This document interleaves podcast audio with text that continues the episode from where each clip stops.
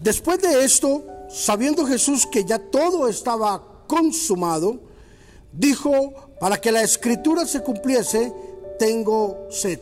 Juan capítulo 19, versículo 28. Hoy hablaremos sobre el anhelo de la salvación.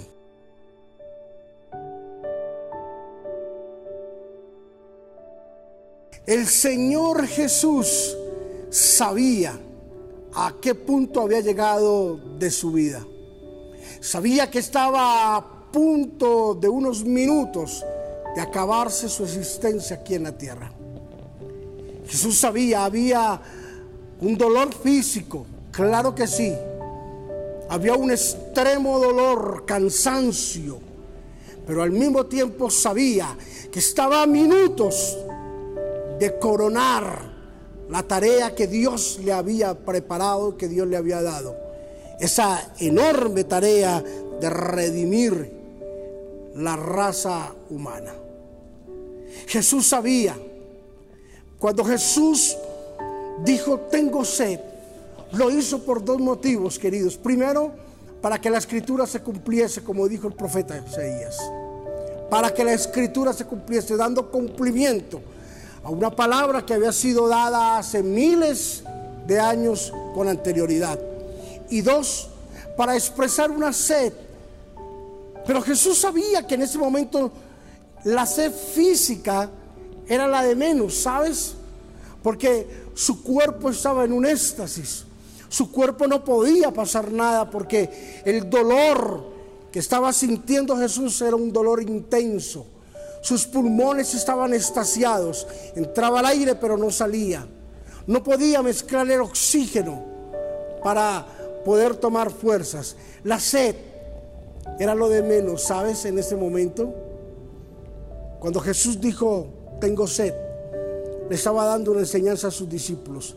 Tengo una sed espiritual y voy a morir con esa sed, traspasándosela a ustedes, para que ustedes suplan la necesidad de la gente. Hay miles y miles y millones de personas que tienen sed de Dios en este momento. Tienen sed que alguien aparezca por el camino y les brinde una respuesta y les brinde una solución. Jesús les dijo, tengo sed, pero Jesús les estaba diciendo, el mundo tiene sed, como yo lo tengo también. He hecho la buena la buena carrera, he acabado. Estoy a punto de acabar todo para lo, que, para lo cual el Padre me envió. Pero queda una sed, queda un cierto compromiso de predicar el Evangelio a tiempo y fuera de tiempo.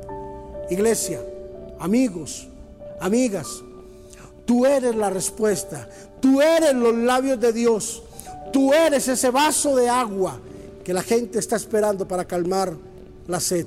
Tú eres la respuesta de la pregunta que está haciendo multitud de personas. ¿Qué tal si hoy asumimos la responsabilidad de anhelar, brindarle la salvación a una persona que esté en nuestro alrededor? Padre, te bendecimos en el nombre de Jesús. Señor, gracias por mis hermanos por mis amigos, por mi familia. Gracias por la iglesia.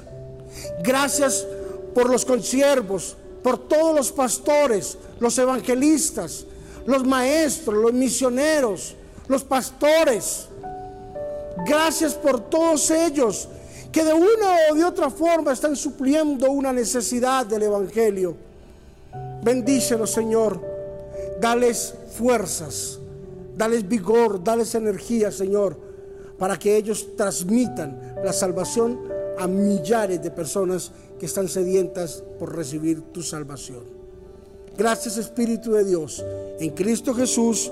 Amén y amén. Anhelar la salvación es como cuando alguien anhela llegar a la cumbre del éxito, que le ha costado fuerte y duro y mucho trabajo. Así será el anhelo por recibir una salvación. Bendiciones.